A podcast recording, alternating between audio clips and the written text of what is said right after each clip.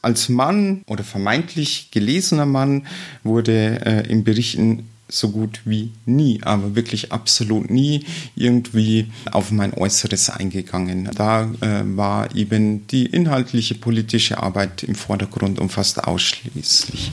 Und wenn ein Abgeordneter einem Senffleck auf seinem weißen Hemd ans Redepult geht, dann wird in der Regel so gut wie nie darüber berichtet und es fällt meistens nicht einmal auf, wenn ein Kollege die ganze Woche mit dem gleichen Anzug und mit dem gleichen Hemd drum läuft. Aber als Frau ist es scheinbar eine Selbstverständlichkeit und scheinbar auch äh, erlaubt, äh, eben dann auch in Berichten Bemerkungen über das Äußere zu machen. Und das kann ich aus persönlichen Erfahrungen äh, machen ähm, oder bestätigen. Und da kann ich im Prinzip machen, was ich möchte.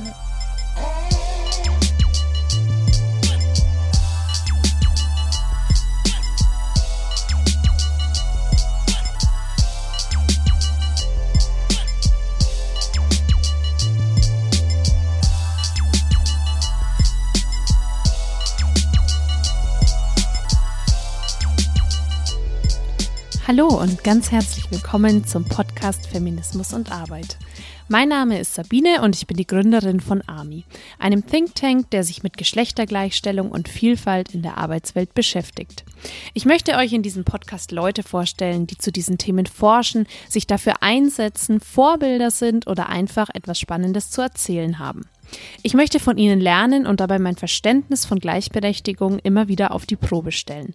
Dabei seid ihr natürlich ganz herzlich eingeladen, das Gleiche zu tun. Heute zu Gast in meinem Podcast ist Frau Tessa Ganserer. Sie ist Abgeordnete im Bayerischen Landtag für Bündnis 90 Die Grünen und die erste deutsche Politikerin und Transfrau, die ihre Transition öffentlich und während ihrer Amtszeit vollzog.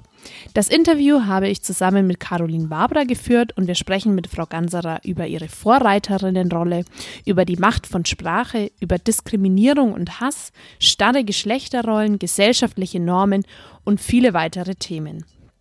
Ich finde, es wurde ein sehr informatives Gespräch und ich hoffe, ihr fühlt euch danach genauso wie wir ein Stückchen schlauer und aufgeklärter. Jetzt wünsche ich euch ganz viel Spaß beim Interview mit der Landtagsabgeordneten Tessa Ganserer. Herzlich willkommen, äh, Frau Tessa Ganserer. Vielen Dank, dass Sie sich Zeit genommen haben und äh, schön, dass wir hier bei Ihnen im Büro sein dürfen.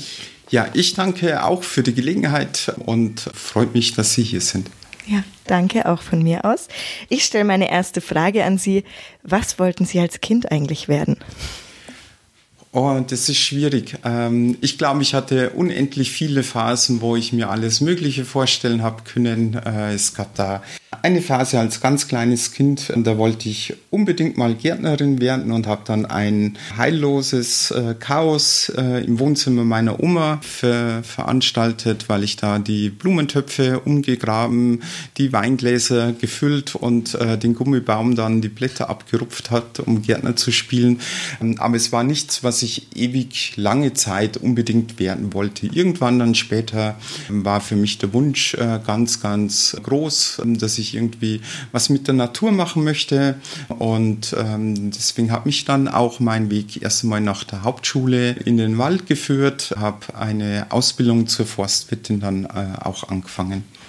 Was hat Sie dann ursprünglich dazu bewegt, äh, in die Politik zu gehen? Was war da der, der Antrieb dafür oder der Auslöser? Also der konkrete Auslöser war 1997, Ende 1997, 1998 war die erste Bundestagswahl, bei der ich äh, selber auch meine Stimme abgeben durfte. Ich war damals 21 Jahre alt und ja, ich äh, konnte mich äh, eigentlich so, solange ich denken konnte, nur an diesen einen Bundeskanzler Helmut Kohl erinnern. Und ich habe mir nichts sehnlicher gewünscht als einen, eine gesellschaftliche, ökologische Erneuerung der Bundesrepublik Deutschland. Und ich wollte da auf Nummer sicher gehen, dass das auch klappt. Also diese Aufbruchsstimmung war in der Gesellschaft zu spüren. Und ich wollte eben nicht nur mein, ähm, mein Kreuz am Stimmzettel abgeben, sondern eben auch wirklich ähm, im Rahmen meiner Möglichkeit dazu beitragen, dass ähm, diese, ähm, dieser Wandel auch ähm, vollzogen wird, ähm, dass äh, es hier auch einen Regierungswechsel gibt. Ich habe dann verschiedene Parteiprogramme studiert äh, und dann war schnell klar, vor allem wegen den ökologischen Themen, dass äh, meine Heimat äh, ich bei den Grünen finden werde.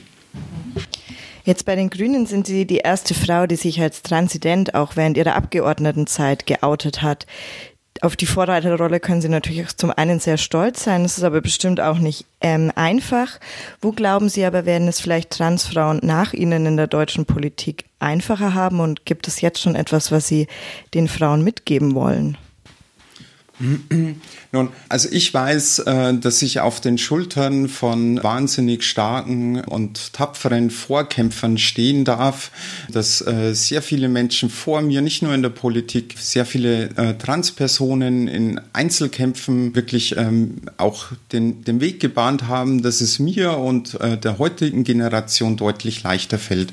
Ich erinnere da nur ähm, an die alten Vorgaben aus dem transsexuellen Gesetz, das bis 2007 Ehen geschieden werden mussten, damit jemand seinen Personenstand ändern konnte, dass bis 2011 man ähm, eine geschlechtsangleichende Operation benötigte und eben auch nachweisen musste, dass man sich sterilisieren hat lassen als Vorgabe. Das haben äh, Vorkämpferinnen erstritten, äh, diese Rechte, auch die gesellschaftliche Akzeptanz ähm, und äh, das macht's mir macht es äh, anderen Transpersonen heute deutlich leichter. Ich möchte meinen Beitrag dazu leisten, ähm, dass wir äh, hier weiterkommen, dass das transsexuellen Gesetz abgeschafft wird, dass es zu einem selbstbestimmten Geschlechtseintrag kommt, dass wir auch äh, Verbesserungen bei der medizinischen Versorgung, Stichwort ähm, Rechtsanspruch auf medizinische Leistungen äh, bekommen und ähm, einen, ähm, einen Beitrag zu leisten, ähm, ähm, im gesellschaftlichen Bereich für mehr Akzeptanz zu sorgen.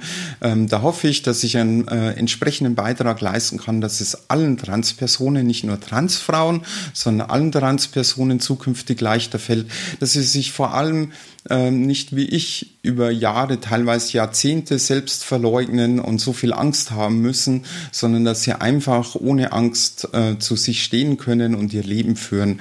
Und das, glaube ich, äh, gilt dann eben nicht nur für Politikerinnen, sondern für alle Menschen in allen gesellschaftlichen Bereichen, in allen Berufen. Sie haben gerade schon die ähm, großartigen Frauen erwähnt, die oder Vorkämpferinnen erwähnt, die auch äh, rechtlich und so weiter in gewisser Weise auch schon äh, Wege geebnet haben. Haben Sie auf Ihrem Weg, hatten Sie da selbst Mentorinnen oder inspirierende Personen, die äh, Ihnen auch geholfen haben, ähm, wie Sie mit Ihrer Transidentität am Arbeitsplatz jetzt insbesondere umgehen? Also Mentorinnen definitiv nein, ähm, weil das für mich einfach eine ähm, ganz, ganz schwierige Situation war, ähm, weil ich ja so dermaßen Angst hatte, äh, fremd geoutet zu werden, ähm, dass ich äh, den Zeitpunkt, wann und vor allem äh, wie ich äh, mein Coming, Coming Out hinlege, dass ich das selbst bestimmen kann und mich auf diesen Ansturm, das war mir vollkommen klar, dass das ein mordsmediales Interesse erzeugen wird, dass ich mich auf äh, diesen Ansturm auch emotional vorbereiten kann. Das war mir ganz wichtig, das äh, selber zu bestimmen zu können. Äh, und deswegen habe ich mich ja wahnsinnig schwer getan, äh, wirklich in einen direkten Austausch mit jemandem zu gehen. Äh, ich hatte ja wahnsinnig Schiss, einen äh, Termin beim Psychologen ähm, zu vereinbaren, aus Angst, es könnte mich jemand irgendwie fremdouten. Ähm, aber ich habe da Jahre vorher schon alles, was ich in die Hände bekommen habe, an Informationen verschlungen Unternehmen ähm, und äh, natürlich bei den Verbänden wie die DGTI, also die Deutsche Gesellschaft für Trans- und Intersexualität oder auf den Internetseiten von Transident, äh, der Selbsthilfegruppe hier in Mittelfranken ähm, und natürlich auch äh, öffentliche Berichte über bekanntere Transpersonen. Ähm, da ist zum Beispiel äh, zu äh, benennen die Nike Slavik, äh, Parteikollegin von mir, ähm, sie, also noch ähm, ähm, äh, relativ junge Frau, die vor vier, fünf Jahren oder sowas das erste Mal ähm, für einen Landtag in NRW kandidiert hat und da eben auch ähm, die Berichte ähm, rumgingen. Die hat ihre Transition vorher schon abgeschlossen, war da bei der Grünen Jugend äh, aktiv und es wäre so, ähm, es hat leider nicht ganz klappt. Ähm, also ich prognostiziere, dass äh, Nikenor ähm, entsprechende politische Karriere machen wird, weil sie sehr engagierte nette, taffe junge Frau ist. Ähm, aber den Einzug damals in den Landtag hat sie leider nicht ganz geschafft. Und natürlich ähm, waren, waren das so für mich mutgebende Situationen oder eben auch äh, die Gründerin von dem ähm, Fernsehstreaming-Dienst äh, Zatu, ähm, die vor ihrer Transition ähm, dieses Unternehmen gegründet hat und als, glaube ich, Geschäftsleiterin oder sowas, also wirklich in, ähm, im führenden Management tätig war und äh, eben ähm, während diesem Job oder im Job ihre äh, Transition voll, vollzogen hat.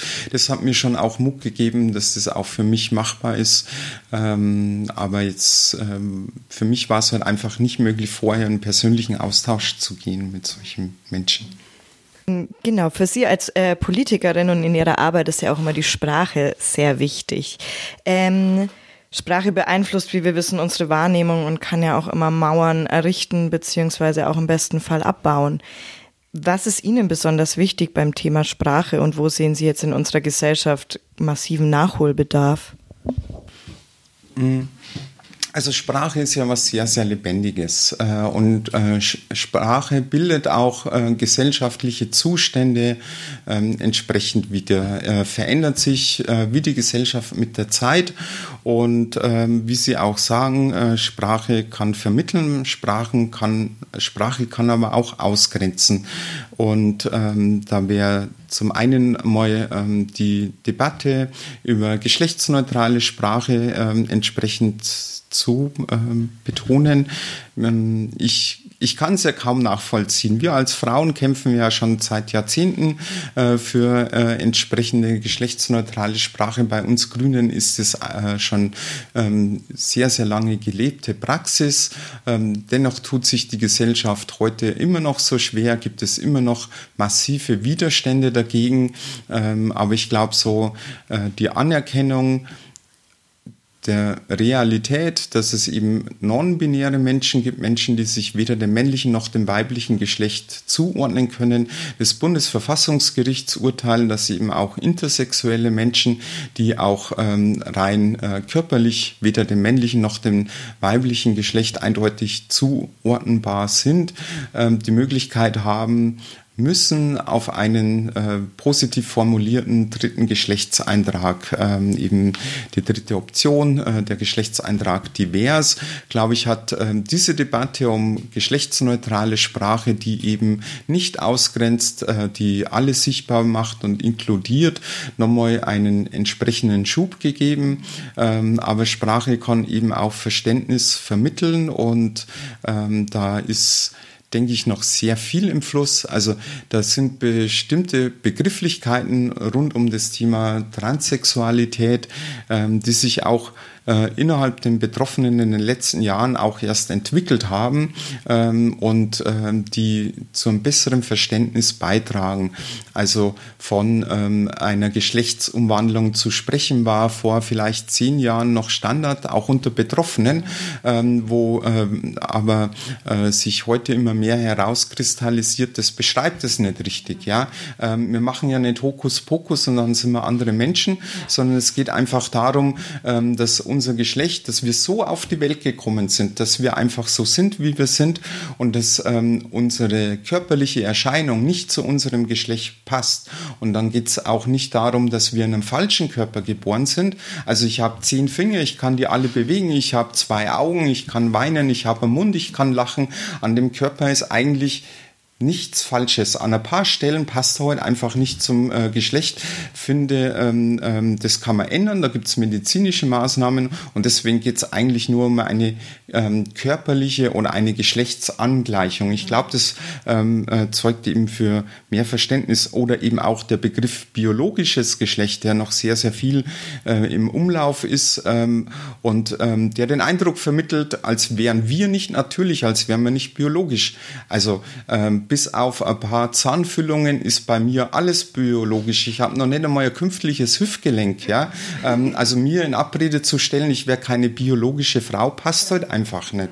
Ähm, aber ähm, diesen Begriff zu verwenden, ähm, führt dann immer wieder dazu, dass man unbewusst im Prinzip trans Personen dann eben nicht als vollwertig betrachtet.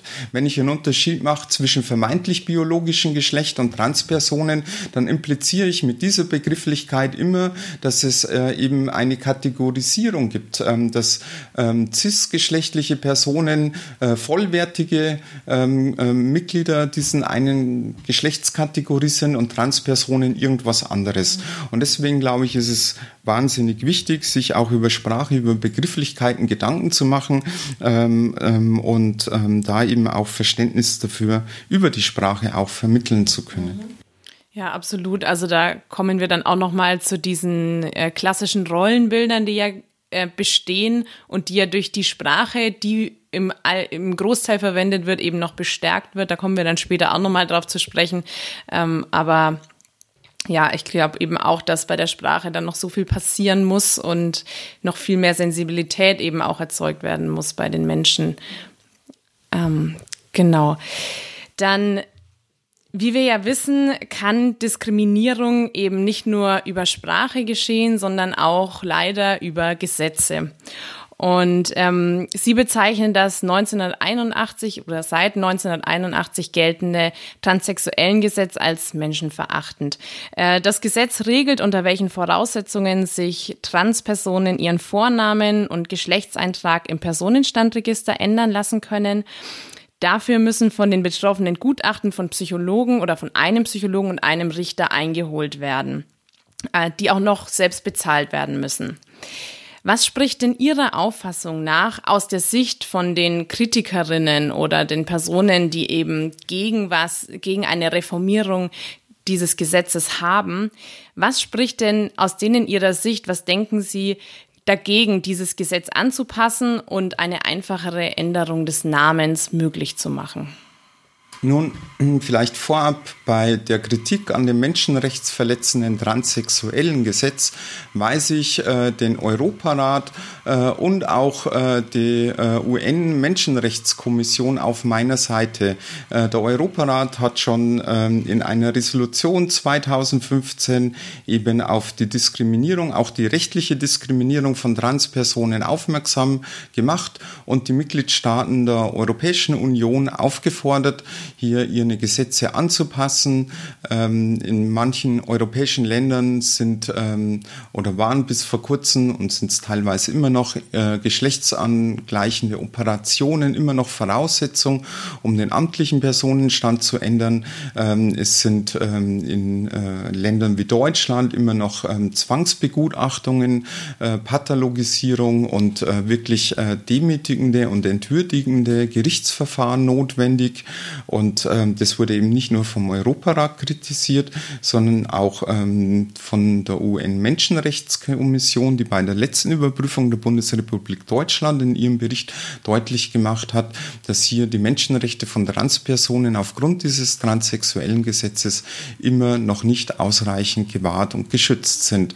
Ähm, und ähm, mittlerweile sind es eine ganze Reihe von europäischen äh, Ländern, die hier wirklich äh, menschenrechtskonforme Bedingungen und gesetzliche Regelungen für eine Änderung des Personenstandes erlassen haben. Das ist Malta, das war das erste Land. Wir haben Teile in Spanien, wir haben ähm, in Belgien, in Luxemburg, in Dänemark, äh, in Irland, in Norwegen entsprechende äh, Gesetze, wo es reicht, wenn ich als äh, erwachsener Mensch im Vollbesitz meiner geistigen Fähigkeit aufs Amt gehe und erkläre, Entschuldigung, da ist ein Fehler passiert bei meiner Geburt, ähm, wurde ich versehentlich dem falschen Geschlecht zugeordnet. Man hat mich damals nicht gefragt, ich hätte es auch noch nicht artikulieren können, aber ich hätte das bitte gerne korrigiert. Ähm, dann wird ein Formular ausgefüllt, Stempel drauf und das kostet dann eine kleine Bearbeitungsgebühr, genauso wie wenn ich einen ähm, Anwohner Jahresparkausweis äh, beantrage und ausfülle und dann hat sich das erledigt. Und mehr geht den Staat eigentlich meiner Meinung nach überhaupt nicht an. Wir verlangen ja auch bei Menschen, die sich ähm, die ähm, den Bund der Ehe schließen, ja auch keine psychologischen Gutachten, ähm, die wirklich bestätigen, dass das echte Liebe ist und dass sie sich nicht täuschen etc. Ähm, und äh, wir nehmen es als selbstverständlich hin, dass dieser vermeintliche Schwur ähm, für äh, ewig ähm, in guten wie in schlechten Zeiten äh, regelmäßig ähm, von einem nicht geringen Teil der Bevölkerung annulliert wird. Bei Transpersonen äh, meint man, dass man die bevormunden müsste, dass äh, mit uns umgegangen würde, als würden wir nicht wissen, wer und was wir sind. Und das finde ich halt einfach entwürdigend. Und ich glaube, das ist äh, so ein echtes Problem gerade von den konservativen Parteien, ähm, dass in Deutschland alles irgendwie geregelt und seine Ordnung haben müsste.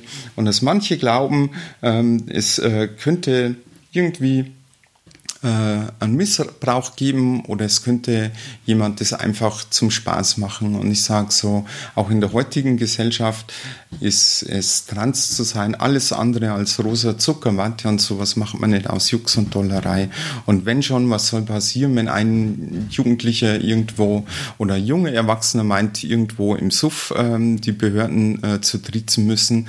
Ähm, was was wäre da dabei, wenn der dann eine Zeit lang äh, mit ähm nicht nicht korrekten Personalausweis rumläuft.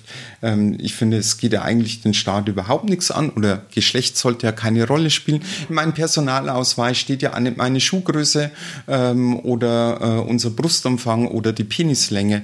Ähm, das ist doch eigentlich für diesen Staat, äh, um uns als Bürger zu akzeptieren, vollkommen irrelevant. Und deswegen meine ich, müssen wir uns äh, endlich von diesem entwürdigen, menschenrechtsverletzenden Gesetz verabschieden. Und ich glaube, die Ängste sind da total unbegründet. Ja, voll. Sehr schön gesagt. Sie sind jetzt auch schon drauf eingegangen, so eigentlich erkennt die, die Mehrheitsgesellschaft, äh, ähm, erkennt immer noch das biologische Geschlecht nur als das wahre Geschlecht und dem Menschen wird irgendwie immer aberkannt, sein Geschlecht selbst bestimmen zu können. Und gerade diese, dieses äußere Erscheinungsbild ist immer noch von der Norm unterworfen, welche derzeit ja immer noch sehr patriarchal geprägt ist. Wir als Frauen müssen uns immer wieder der Frage stellen, wie wir auszusehen haben, wie wir anziehen, wie wir uns anziehen, ähm, wie wir uns selber verhalten und wir werden ja immer deutlich öfter auf unser Aussehen reduziert als ähm, der männliche Teil der Gesellschaft, äh, was man ja sieht, wenn man einmal irgendwie eine Zeitschrift aufmacht äh, oder den Fernseher anschaltet.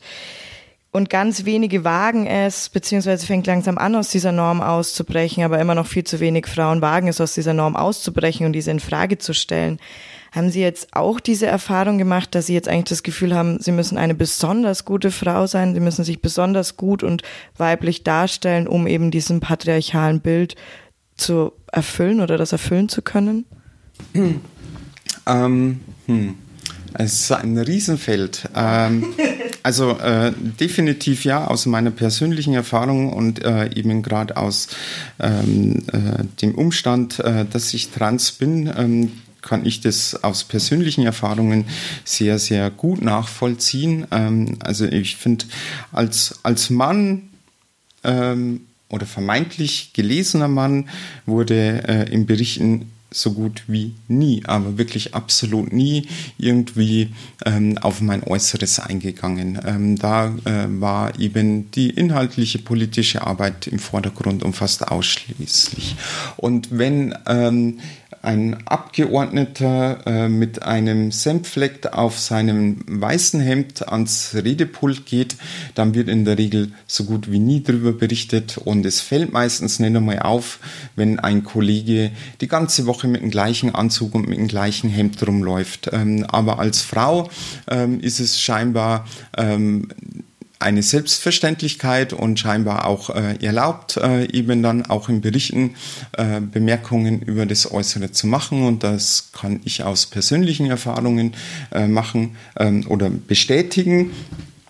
Und ähm, da kann ich im Prinzip machen, was ich möchte. Ähm, wenn ich äh, die ähm, Geschlechter, Rollenklischees, also die äußerlichen äh, Klischees ähm, entsprechend ähm, bediene und erfülle, äh, dann wird es entsprechend bemerkt, ähm, dass ich äh, mit einem ähm, eleganten, kornblumenblauen, kurzen kornblumenblauen Sommerkleid äh, und hohen Absätzen komme äh, und perfekt gemachte Nägel. Und wenn ich äh, mit äh, flachen Schuhen und Schlapperlook komme, ähm, dann wird ähm, äh, entsprechend bemerkt, ähm, dass ich jetzt hier ähm, eben ähm, aber auch aus welchen Gründen auch immer, äh, mich jetzt nicht unbedingt an diese Klischees halte. Ja? Also dass hier eine, die Äußerlichkeit immer sozusagen ähm, nicht nur bemerkt, äh, sondern auch entsprechend kommentiert wird. Nicht immer, aber dass das sowas vorkommt, dass es bei Frauen eine scheinbare Selbstverständlichkeit ist und dass sie da machen können, was sie wollen. Erfüllen sie die Klischees, dann wird es entsprechend kommentiert. Verstoßen sie dagegen, ähm, dann bekommen sie heute ähm, äh, auch Kommentare, aber aber halt dann auch anders. Ähm, und für Transpersonen ist es dann immer noch mal besonders schwierig, ähm, weil ähm, diese ähm, Klischees auch über äh, ähm, geschlechtliche Körperlichkeiten sowas von omnipräsent in unserer Gesellschaft sind, wenn sie anders sind wie diese Gesellschaft, dann müssen sie verdammt schwer sein, äh, verdammt stark sein und es ist verdammt schwer, ständig gegen den Strom zu schwimmen. Und ich weiß, dass im Prinzip jeder Mensch, nahezu jeder Mensch irgendwo einen Batscher von dieser Gesellschaft abbekommt, weil kein Mensch perfekt ist und weil keiner oder so gut wie keiner ähm, diese ähm, Schönheitsklischees oder Geschlechterrollenklischees perfekt bedient oder selber perfekt beherrscht. Und ähm, äh, da sehr viele Menschen mehr oder weniger stark wegen irgendwelchen körperlichen Körperlichkeiten entsprechend ähm, blöd angeguckt werden oder äh, entsprechend ja mit sich unzufrieden sind. Ähm, und ich finde so ähm, bei Transpersonen ist es aber nochmal viel viel schlimmer, weil diese Gesellschaft eine Frau mit Vollbart und mit Halbglatze nie, nie, nie, niemals akzeptieren wird. Und weil es einfach so viele Sachen, so viele, ähm, ähm, ja, auch körperliche Merkmale sind, ähm, die ihre Transidentität ähm, entsprechend erkennen. Ich weiß zum Beispiel allein die Stimme, ähm, das werden die Zuhörerinnen äh, im Podcast schon längst bemerkt haben, dass meine Stimme äh, immer noch einen ziemlich starken männlichen Touch hat, ähm, dass ähm, mich Menschen, ähm, wenn sie mein Äußeres nicht mit dazu geliefert bekommen, allein wegen der Stimme, ähm, vermeintlich eher im männlichen ähm, einsortieren würden. Und ähm, wenn Sie als Transperson hier massiv gegen diese Geschlechterklischees verstoßen, dann werden Sie halt einfach nicht akzeptiert. Und das eben äh, löst ähm, oder verstärkt den Druck ähm, des, des absoluten Wunschs, des ähm, notwendigen Bedürfnis, ähm, sein, seine Körperlichkeiten anzupassen, anzugleichen, entsprechend nochmal aus. Weil ich definiere mich ja nicht als trans. Ich bin eine Frau und ich möchte einfach als Frau akzeptiert werden. Aber diese Gesellschaft hat damit einfach ein wahnsinniges Problem, weil diese Klischees, diese Bilder von Körperlichkeiten so omnipräsent sind, dass jemand, der dagegen verstoßt, einfach nicht akzeptiert werden wird in dieser Gesellschaft. Und das macht es für Transpersonen wahnsinnig schwierig. Und ja, deswegen weiß ich, ähm, dass wenn ich äh, bestimmte Klischees äh, bediene, ähm, wie jetzt heute mit einem eleganten, kurzen äh, äh Kornblumenkleid, blauen Sommerkleid und hohen Absätzen und langen Haaren auf der Straße laufe, dann fällt mir das auf, ähm, dass an einer stark befahrenen Straße wirklich äh, reihenweise die Männer ihr, ähm, ihr Gesicht beim Vorbeifahren nach rechts drehen und mir hinterher schauen. Ähm, wenn ich mit anderen Outfit am gleichen Tag äh, an den gleichen Männern vorbeilaufe, dann bemerken sie mich nicht einmal. Ich hätte dazu noch eine kurze Zwischenfrage und zwar würde Fänden Sie es dann besser, wenn wir, oder fänden Sie es erstrebenswert, dass wir als Gesellschaft dahin kommen würden, Leute eben nicht aufgrund ihres Aussehens gleich zu kategorisieren und äh, wenn ich jemanden sehe, den ich jetzt als Mann lese, ihn dann auch äh, als er anzusprechen, sondern dass wir vielleicht das auch in unsere ganz normalen Umgangsformen etablieren, dass wir Menschen auch erstmal fragen oder auch erstmal neutral ansprechen äh, und äh, ihn selber oder sie sagen lassen, wie sie denn gelesen werden möchte oder was sie denn ist? Also das wäre für mich ähm, oder ist für mich äh, absolute ähm, Wunschvorstellung, dass wir als Gesellschaft so weit kommen, dass Geschlecht, äh, Herkunft, Hautfarbe ähm, überhaupt keine Rolle spielt und wir den Menschen nicht äh, aufgrund äh, solcher Äußerlichkeiten oder geschlechtlicher Zugehörigkeit kategorisieren und entsprechend auch bewerten. Ähm, äh, das ist ein wirklich erstrebenswertes Ziel, auf den es sich lohnt, hinzuarbeiten. Ähm, aber ähm, für, für mich auch als Politikerin es sehr, sehr schwer zu akzeptieren, äh, wenn ich irgendwelche Umstände, Zustände habe, mit denen ich nicht zufrieden bin, dann würde ich die am besten, am liebsten gerne sofort abstellen. Wenn es die politische Mehrheit gibt, kann ich mit Gesetzen ähm, äh, bestimmte ähm, Regelungen in unserem gesellschaftlichen Zusammenleben entsprechend ändern. Ähm, aber bei solchen gesellschaftlichen Normen, gesellschaftlichen Umständen, äh, beim Thema Akzeptanz von geschlechtlicher Vielfalt, ähm, da tun wir uns schwer, weil wir sowas per Gesetz nicht verordnen können. Und deswegen glaube ich, wird es noch ein langer Prozess sein. Ich ähm, nenne da als Beispiel einfach nur die Gleichberechtigung von Mann und Frau. Ähm, wir haben 100 Jahre Frauenwahlrecht ähm, und ähm, ähm, haben hier beim Thema Gleichberechtigung aber noch so, so viel zu tun in unserer Gesellschaft, ist Sexismus ähm, und ähm, äh, Gewalt gegenüber Frauen immer noch ähm, an, an der Tagesordnung, ist ein trauriger Teil unseres gesellschaftlichen Zusammenlebens, ähm, trotz der ganzen Bemühungen der letzten Jahrzehnte. Und wir dürfen da einfach äh, nicht still sein, nicht aufhören, daran zu arbeiten. Aber ich glaube, das ist wirklich noch ähm, äh, ein Ziel, das noch in, in weiter Ferne ist. Nichtsdestotrotz lohnt es sich, darauf hinzuarbeiten. Ja.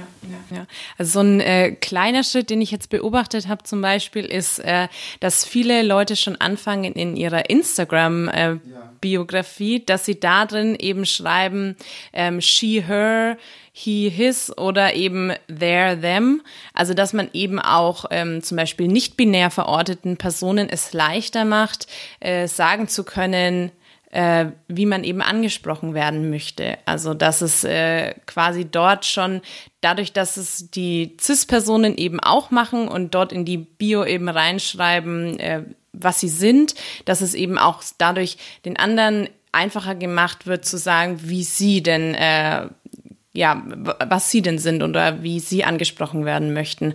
Das ist vielleicht so ein Mini-Step schon in, in so eine Richtung. Ja, aber sehr gutes Beispiel, ähm, das äh, zeigt, dass sich eben Sprache auch ändert und Sprachgebrauch ändert.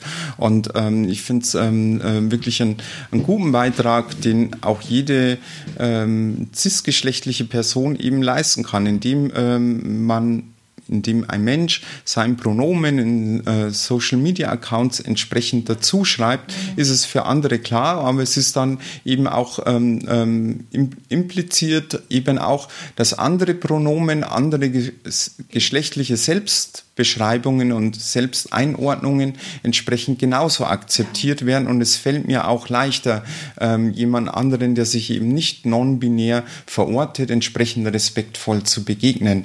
Ähm, und ähm, das ist so, so ein Mini-Step ähm, und äh, der, äh, finde ich, eben auch zeigt, ähm, dass, dass hier ein Wandel geschieht ein gesellschaftlicher Wandel ähm, und äh, äh, ich finde auch so, ähm, was, was nehmen dann non-binäre Personen den anderen weg? Ähm, eine non-binäre Person äh, raubt mir ja nicht meine weiblichen Pronomen ähm, und ähm, ähm, beschränkt mich ja nicht in meiner Weiblichkeit. Ja, absolut. Ja, gerade CIS-Personen haben da oft Angst, dass ihnen irgendwie etwas weggenommen wird, was ja auch absolut unverständlich ist. Und da sind wir auch Jetzt so beim, beim nächsten Punkt, ich habe viel über, über TERFs gelesen, also über den Trans-Exclusionary Radical Feminism, also Frauen wie zum Beispiel J.K. Rowling, die auch ähm, Transfrauen ihre Weiblichkeit aberkennen, einfach aufgrund, dass sie diese Sozialisierung nicht haben. Und dann kommen so ganz krude Einzelfälle, ähm, warum äh, denn Transfrauen keine echten Frauen in ihrer Weise sind. Warum glauben Sie, sehen diese Frauen, die sich ja eigentlich als Feministinnen bezeichnen, Transfrauen als eine Bedrohung an, obwohl es doch gerade eigentlich jetzt bei Feminismus um eine Solidarität mit besonders Frauen gehen sollte? Also ich glaube, zunächst muss man mal festhalten, dass es den einen Feminismus nicht gibt. Niemals gab, ähm, dass es innerhalb des Feminismus schon immer unterschiedliche Strömungen gab, ähm, die ähm, im Großen, im ähm, Wesentlichen äh, die gleichen Ziele verfolgten, aber teilweise sehr unterschiedliche oder manche Strömungen davon äh, eben manche Ziele nicht mittragen konnten oder irgendwelche zusätzlichen. Und es macht es eben schwierig. Ähm, und ähm, deswegen ist äh, diese Entwicklung, die ähm, vor allem im englischsprachigen Raum, also nicht nur Großbritannien, sondern in der USA äh, unter feministischen Kreisen zu beobachten ist, dass ähm, manche feministischen Strömungen sich zunehmend auch ähm, trans exkludieren, transfeindlich positionieren, ähm, äh, schon mit Sorge zu beobachten. Ähm, aber äh, ich glaube, ähm, das hält der Feminismus aus und vor allem ähm, die ähm, größeren Teile der feministischen Strömungen äh, werden auf diesen Zug nicht aufspringen, weil sie erkennen, ähm, dass das niemals ähm, wirklich ein feministisches Ziel sein kann, wenn man Transpersonen exkludiert, dass wir unsere emanzipatorischen feministischen Kämpfe gemeinsam führen müssen. Ähm, und warum ist es so? Ich kann es mir nicht ganz erklären. Ich glaube, das hat verschiedene Ursachen. Ähm, ein, ein Element, warum eben nicht nur einzelne Personen so agieren und sowas artikulieren, sondern warum sie auch Zustimmung bekommen, könnte ich mir vorstellen, ist einmal ähm, die, äh, das Bedürfnis ähm, und die Sorge, das Bedürfnis nach Sichtbarkeit, das Bedürfnis nach ähm, äh, politischen, politischer Aufmerksamkeit für die eigenen Belange. Ähm, und diese Sorge, äh, dass äh, mit ähm, einer gesamtgesellschaftlichen Debatte um die Akzeptanz von geschlechtlicher Vielfalt ähm, die äh, frauenspezifischen Belange und Bedürfnisse irgendwo weniger Aufmerksamkeit bekommen, vielleicht auch weniger Ressourcen, Frauenhäuser, Frauencafés etc. Äh, in der Sorge, dass äh, wenn jetzt äh, hier eben ähm, die äh, vermeintlich kleine Gruppe der Transpersonen entsprechende Ressourcen bekommt, ähm, Ansprüche, Aufmerksamkeit für sich einfordert, dass die eigenen eigenen Bedürfnisse irgendwo nicht mehr so deutlich gehört werden, in den Medien auch nicht mehr so deutlich ähm, artikuliert werden. Das, denke ich, ist ein Punkt. Ähm, ein anderer, äh, denke ich, ist, ähm, vermute ich mal, ähm, darin begründet, ähm, dass wahrscheinlich nicht nur wahrscheinlich, dass definitiv ähm, so viele Frauen Gewalterfahrung erleiden mussten äh, und nicht wenige auch sexualisierte Gewalt ähm, und ähm, die einen Penis ähm, als vermeintlich männliches Geschlechtsteil so stark assoziieren mit diesen furchtbar dramatischen Ereignissen ähm, und dass sie deswegen ähm, wirklich auf Frauenschutzräume ähm, wirklich als exklusiv wichtig für sich äh, erachten ähm, und ähm, verkennen dabei, ähm, dass äh, wahrscheinlich nicht wenige äh, Transpersonen eben genau äh, das gleiche Leid erfahren mussten, weil sie eben trans und weil sie Frau sind, vielleicht sogar noch viel mehr oder viel Schlimmeres.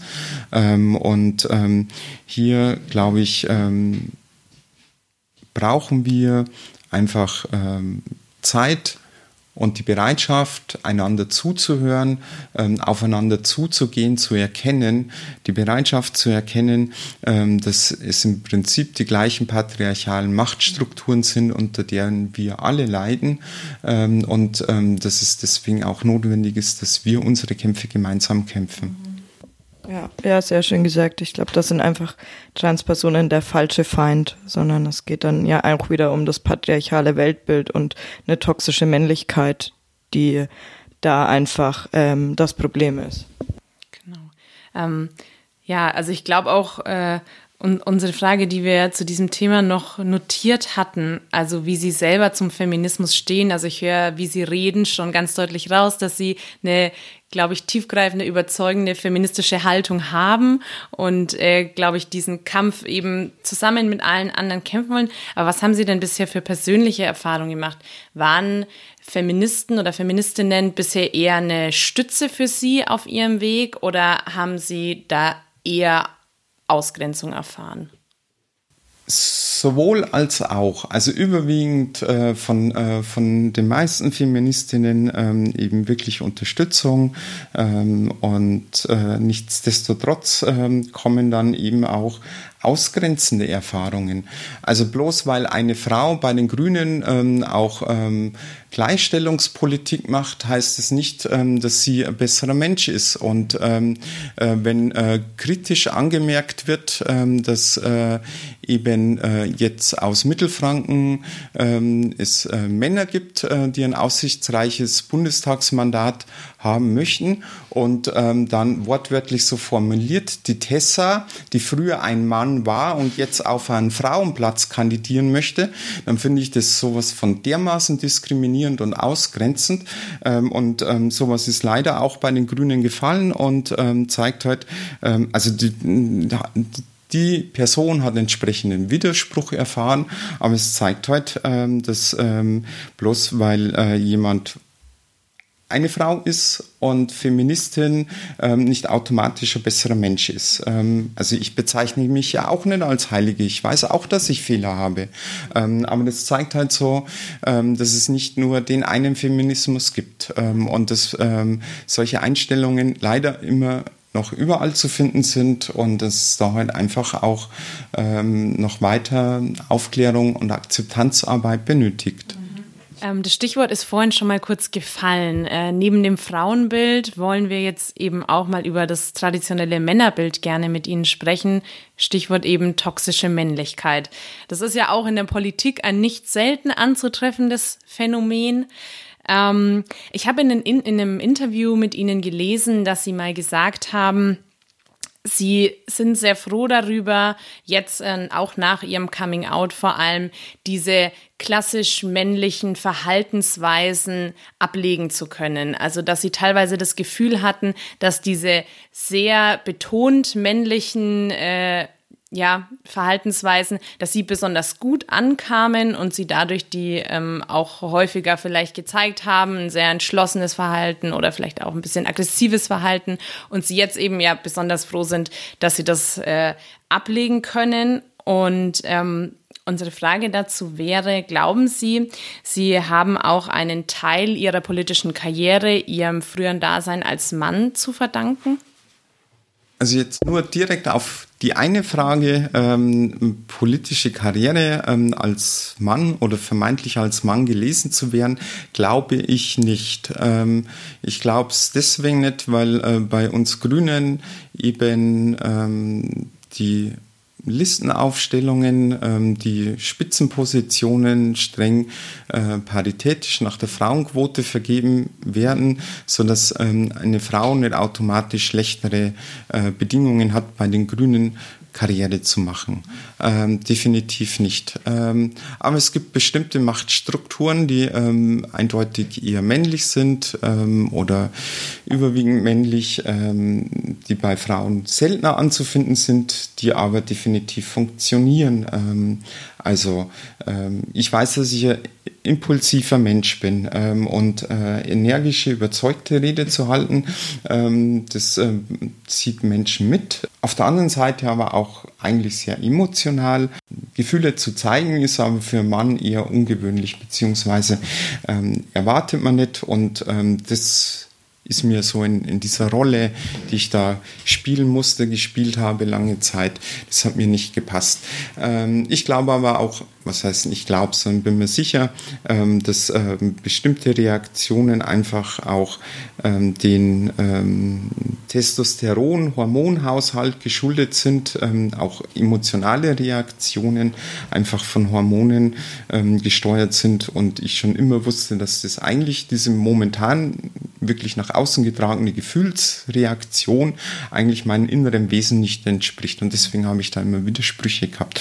Aber es funktioniert zum Beispiel, ähm, äh, wenn, wenn, äh, wenn Menschen ähm, ständig irgendwo das Wort ergreifen, äh, andere Menschen nicht ausreden lassen, dazwischen äh, äh, grätschen, ähm, in dem Moment ergreifen sie einfach Raum. Ja? In dem Moment nehmen sie jemand anderen so auch die Show, stehlen sie ihm teilweise oder unterbrechen denen. Solche Machtstrukturen funktionieren ähm, und ähm, äh, sind eigentlich typisch männliche Machtstrukturen.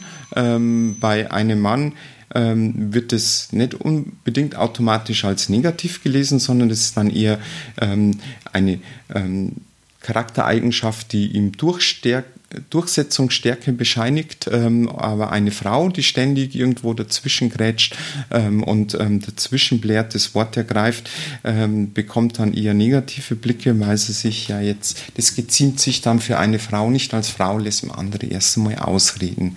Ähm, und ähm, das funktioniert heute in der Politik auch. Also bestimmt auch in Unternehmen genauso.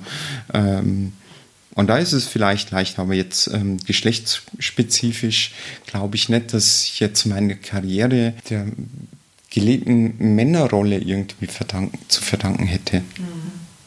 Was denken Sie? Sie haben jetzt schon so Verhaltensweisen oder Mimiken, Gestiken angesprochen, die typisch männlich und ja auch teilweise sehr toxisch sein ähm, können. Wo verhindert das vielleicht Fortschritt und Innovation in der deutschen Politik?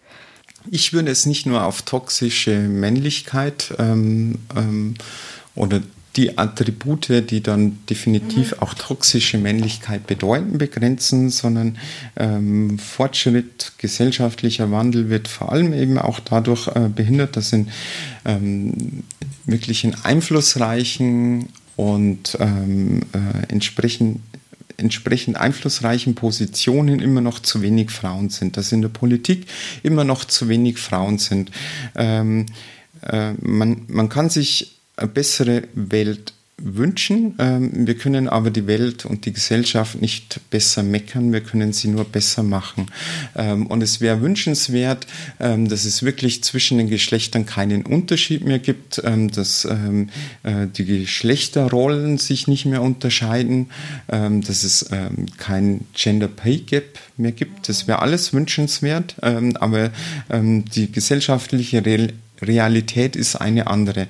Ähm, dass äh, Frauen nicht nur vermeintlich irgendwelche Attribute zugeschrieben werden, sondern dass sich Geschlechterrollen auch heute noch unterscheiden und dass deswegen Frauen ganz andere Bedürfnisse haben wie Männer. Das ist zum Beispiel in der medizinischen ähm, Forschung überwiegend aus der Sicht der Männer betrieben wird ähm, und irgendwelche, also es, es in der Medizin ja nicht einmal untersucht wird, ob äh, irgendwelche Krankheiten, irgendwelche Medikamente einen Unterschied auf weibliche oder männliche äh, Körper haben. Und ähm, ähm, das äh, zeigt heute einfach, dass ähm, und ich glaube, das ist halt nicht möglich. Ähm, ich, ich kann Verständnis für den anderen Menschen entwickeln, aber ich kann nicht alles, was andere Menschen erleben, nachvollziehen. Also ich werde zum Beispiel niemals erfahren, also zumindest in Deutschland nicht. Ich werde in Deutschland nicht erfahren, wie sich Alltagsrassismus anfühlt. Ich werde es, ich kann es aus meinem Leben auch nicht berichten, wie krass Alltagsrassismus in unserer Gesellschaft stattfindet, weil ich nicht wegen meiner Hautfarbe, wegen meiner Sprache, wegen meiner Herkunft diskriminiert werde.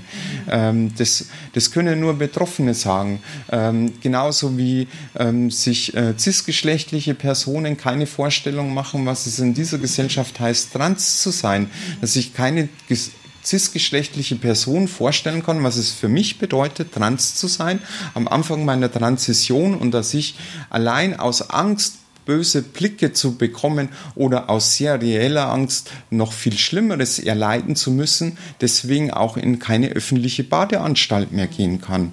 Ähm, und ähm, so verhält sie sich auch eben in der Politik ähm, beim äh, Thema Bedürfnisse, frauenspezifische Bedürfnisse, solange ähm, der überwiegende Teil in der Politik von Männern, von Männern gemacht wird, ähm, werden solche frauenspezifische Bedürfnisse viel zu wenig beachtet ähm, und ähm, dementsprechend werden auch die, denke ich, notwendigen politischen Entscheidungen nicht getroffen, um wirklich zu mehr Gleichberechtigung zu kommen. Und deswegen wäre es einfach viel wichtiger, jetzt nicht nur wegen vermeintlich toxisch, toxischen männlichen Attributen, sondern einfach wegen ähm, den geschlechtsspezifischen unterschiedlichen Bedürfnissen, Lebensbiografien, dass einfach viel mehr Frauen oder gleichberechtigt auch Frauen in der, Poli äh, in der Politik Entscheidungen mitbestimmen. Und wie Sie es ja eben auch äh, schon gesagt haben, also auch viel mehr Menschen, also insgesamt viel mehr Diversität braucht es einfach in der Politik, um eben auch diese verschiedenen Sichtweisen einbeziehen zu können und äh, da diese ganzen Lebensrealitäten auch in den Gesetzen, die dann eben entstehen, abbilden zu können. Ja. Ähm, dazu würde mir noch kurz eine Frage einfallen. Und zwar, die Grünen haben ja aktuell eine doppelte Führungsspitze. Wen würden Sie sich denn da als Kanzlerkandidaten wünschen? Oh, äh, sehr, sehr, sehr schwierig. Ähm, äh, ähm, ich, ich sage mal so, ähm, wenn, die, äh, wenn, wenn wir eine Kanzlerkandidatin äh, küren, dann werden wir die äh, wahrscheinlich per Urwahl abstimmen und die Abstimmung äh, erfolgt dann im Geheimen. Also ich, ich weiß auch gerade nicht, ähm, ob äh, die Grünen jetzt äh, dieses Mal auch wirklich mit ähm, ähm, einer einer, eine Kandidatin ähm, äh, mit ins, ins, äh, ins Rennen gehen. Mhm. Ich denke gerade, was die Umfragen der letzten Jahre anbelangt ähm, äh, und äh, auf die Zuspitzung des Wahlkampfes, denke ich, wäre es notwendig ähm, und es ist wahnsinnig schwierig. Ähm, dann mache ich, mach ich jetzt gerade noch keine Aussage. Ja, nee, das ist völlig okay. Vornehm zurückgehalten. Ähm, okay, dann würden wir gerne noch auf ein anderes Thema zu sprechen kommen. Und zwar, Sie ähm, haben in Interviews erwähnt, äh, eben auch, oder haben da auch schon Ihre Kinder erwähnt, dass Sie zwei Kinder haben. Und äh, einmal eben auch, habe ich gelesen, Sie sagten, dass Sie bis zu 70 Stunden die Woche teilweise im Büro verbringen. Ähm, wie stehen Sie persönlich denn zu der Rollenaufteilung zwischen Mann und Frau, insbesondere ab dem Zeitpunkt, wenn Kinder ins Spiel kommen? Also ich weiß nicht, welches Interview Sie da äh, gelesen haben. Äh, es sind bestimmt keine 70 Stunden, ähm, wo ich hier im Büro bin in der Woche. Das ist schon mal ähm, aber ähm, wenn ich alles zusammenzähle an Arbeitszeit, dann sind 70 Stunden manchmal eher sogar weniger angesetzt. Das fluktuiert sehr stark. Jetzt ähm, den Sommer über in, äh, in der ähm, sitzungsfreien Zeit äh, sind es deutlich weniger und ähm, auch wenn ich jetzt keine sechs Wochen Urlaub habe, ähm, sind da manche Wochen dabei, wo ich vielleicht damit weniger als 40 Wochenstunden auskomme und dafür gibt es äh, Wochen, wo es bestimmt mehr sind, ähm, wo ich mach mal 13, 14 Stunden ähm, äh, an einem Tag schon zusammenbringe. Die, ähm, die Aufteilung von ähm, Einkommen, ähm, Erwerbsarbeit und Erziehungsarbeit. Ähm, da war es für uns, bevor wir äh, Kinder bekommen haben, ähm, so wie ähm, eben bei Umfragen bei den allermeisten Paaren, dass sich äh, junge Paare heute eben äh, wirklich eine möglichst gleiche Aufteilung wünschen. Ähm, und wir konnten das dann ähm, auch die, äh, die ersten Jahre sehr, sehr gut hinbekommen. Ähm, ich hatte nur ähm, einen Teilzeitjob. Ähm, meine Frau war da gerade mit dem Studium fertig, hat zu arbeiten begonnen und hat auch Teilzeit gearbeitet. Wir haben uns das sehr, sehr gut aufgeteilt und ich habe das sehr genossen, ähm, eben nicht nur ähm, in der Hausarbeit mitzuhelfen, sondern eben auch Zeit für, äh, für unsere Kinder zu haben. Ähm, schwierig wird es eben in manchen Berufen, ähm, dass eben ähm, Teilzeitjob ähm, so in der Form nicht möglich ist insbesondere in der Politik, wenn sie ähm, ähm, ein Mandat haben. Das ist vielleicht in Berlin nochmal anders, aber in, in Stadtstaaten, da reichen dann in der Regel die Abgeordnetenbezüge auch nicht so, dass man so gut leben kann. Das sind dann eher Feierabendparlamente, ähm, wo nicht wenige dann auch noch ähm, äh, nebenbei arbeiten. Ähm, Bayerischen Landtag, Bundestag ist das was anderes. Das ist wirklich ein Fulltime-Job ähm, und es ist wie in anderen Berufen nur sehr, sehr schwer äh, hinzubekommen, ähm, hier wirklich ähm, Familie und Arbeit zu vereinen. Mhm. Ähm, und ähm, das äh, unabhängig, ob das, äh, ob die Frau oder der Mann die Karriere macht. Ich glaube, so das Problem ist, ähm, dass ähm, wir bestimmte auch gesetzliche Rahmenbedingungen haben, die dann eben junge Paare, ähm, sobald Kinder da sind, äh, wirklich in diese äh, Geschlechterrollen ähm, tappen lassen. Ähm, das äh, geht an ähm, mit Elternzeit. Dass äh, hier meiner Meinung nach es notwendig wäre, dass man die maximale Elternzeit auch wirklich auf 50-50 aufteilt, dass die eine Hälfte vom Rechtsanspruch nur die Frau nehmen kann und die andere Hälfte, wenn sie nicht genommen wird, dann eben verfällt. Ähm, jetzt ist heute die Möglichkeit, ähm, dass jemand zwölf Monate nimmt, äh, die Frau oder auch der Mann und äh, der Partner, die Partnerin ähm, die restlichen Monate. Und äh, derjenige, der Vollzeit arbeitet ähm, und vielleicht in Führungsposition ist, ähm, mal ähm, acht Wochen weg zu sein, das ist für Unternehmen noch viel, viel leichter zu integrieren. Ähm, also es liegt ja dann nicht nur sozusagen ähm, an den Eltern, die könnten sich das jetzt auch schon gleichberechtigt paritätisch aufteilen.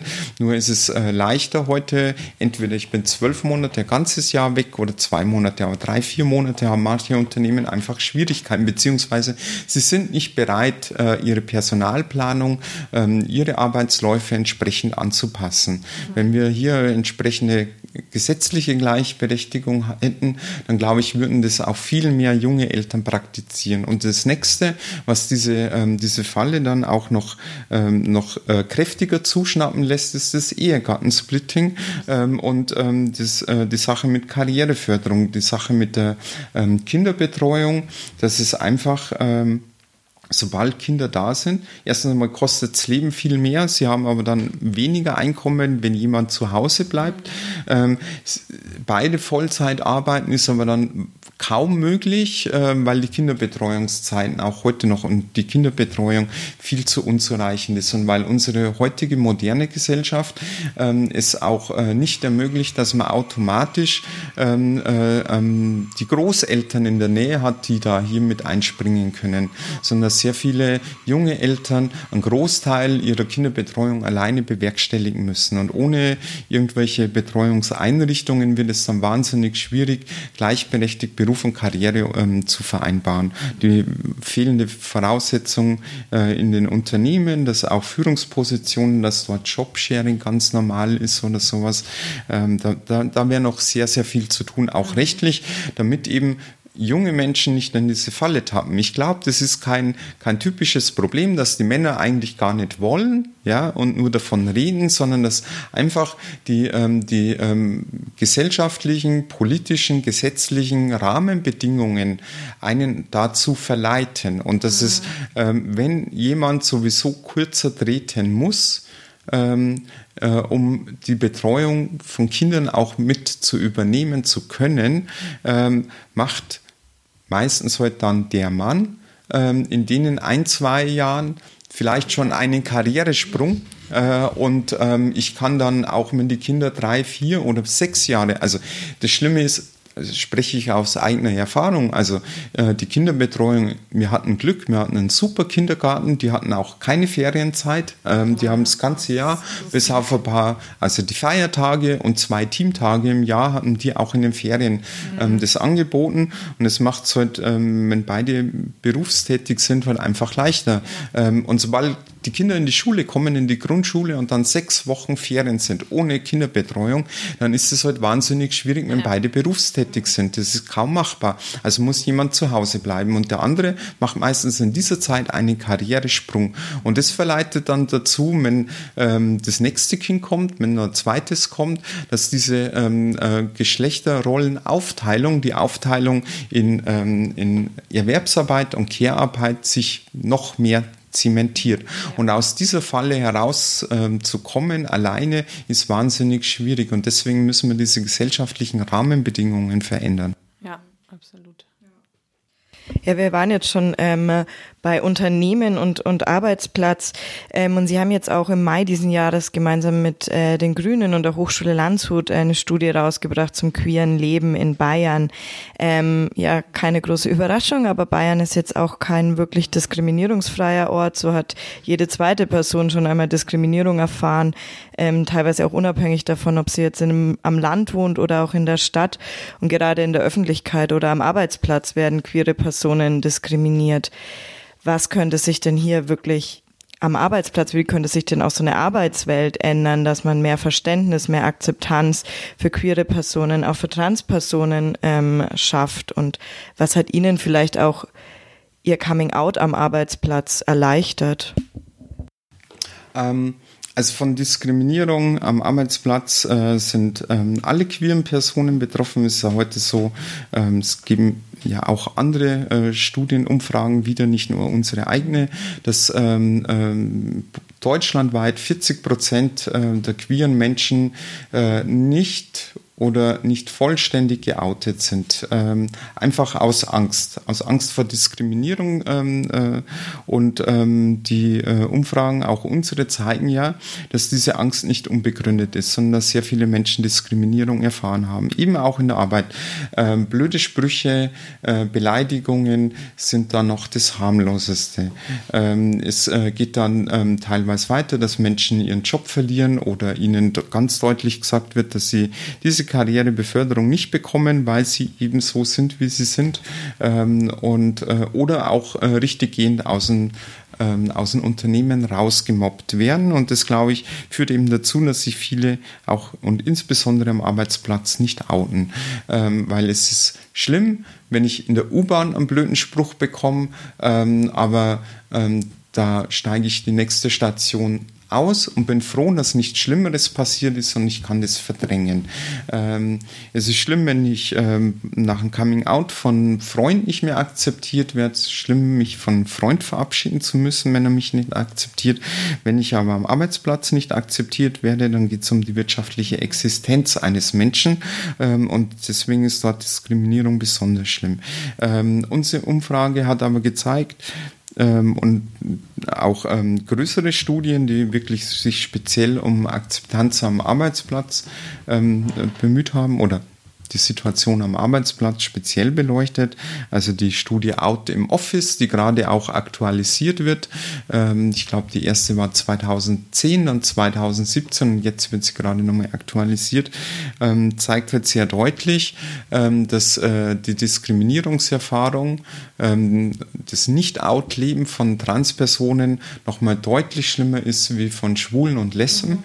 und ich denke, das liegt dann einfach an der Sichtbarkeit. Also das konnten wir jetzt auch mit der Studie Queeres Leben in Bayern ähm, deutlich zeigen, dass in allen Lebensbereichen Transpersonen häufiger Diskriminierung erleiden müssen wie schwule Menschen, äh, schwule Männer. Ähm, ich denke, das liegt an dieser Sichtbarkeit, ähm, dass ich, ähm, wenn ich dass ein schwuler Mann in, im Berufsleben, wenn er nicht darüber spricht, nicht automatisch als schwul erkennbar ist. Ähm, es ist trotzdem furchtbar, ähm, wenn er in der Arbeit nicht äh, offen über seine schönen Erlebnisse am Wochenende berichten kann, eben auch äh, seine Sorgen, seine Kummer, den er in der Beziehung hat und den er auch emotional mit in die Arbeit hineinträgt, dass er dann nicht offen frei sprechen kann. Es ist furchtbar, wenn jemand deswegen wegen seiner sexuellen Orientierung diskriminiert wird, aber es erscheint nicht sichtbar, auch im öffentlichen Raum. Solange schwule Männer sich im öffentlichen Raum in der U-Bahn oder im Café ne küssen, erscheinen sie nicht als schwul. Ähm, für mich als Transperson, ich kann mich nicht verstecken. Ähm, und ich muss, wenn ich, äh, wenn ich out leben will, wenn ich meine Transition beginnen will, dann muss ich mich auch am Arbeitsplatz outen. Da bleibt mir keine andere Wahl. Also die andere Möglichkeit wäre in die Arbeitslosigkeit zu fliehen, was nicht wenige tun, ähm, was aber dazu führt, dass sie aus dieser Arbeitslosigkeitsfalle wegen ihrer Transsexualität nicht mehr rauskommen oder sehr viele da drin ähm, dann gefallen sind. Und jetzt glaube ich trägt dazu bei, dass Transpersonen eben deutlich mehr Diskriminierung erfahren und ähm, einen schwulen Mitarbeiter zu akzeptieren, eine lesbische Kollegin, ist ja noch relativ einfach. Zum Song blöde Sprüche können arbeitsrechtliche Konsequenzen mit sich ziehen. Da kann ich als Vorgesetzter ganz klar Kante zeigen und dann hat sich eigentlich dieser Fall erledigt. Für eine Transperson eine Transition im Unternehmen zu führen, ist heute nicht so einfach. Da geht es um die Frage, ähm, nicht nur, äh, wie erklären wir das ähm, im Mitarbeiterinnenkollegium, ähm, sondern dann sind die Fragen zu klären. Ähm, die E-Mail-Adresse wird die ausgetauscht. Wann wird die ausgetauscht? Wann wird das Bild ausgetauscht?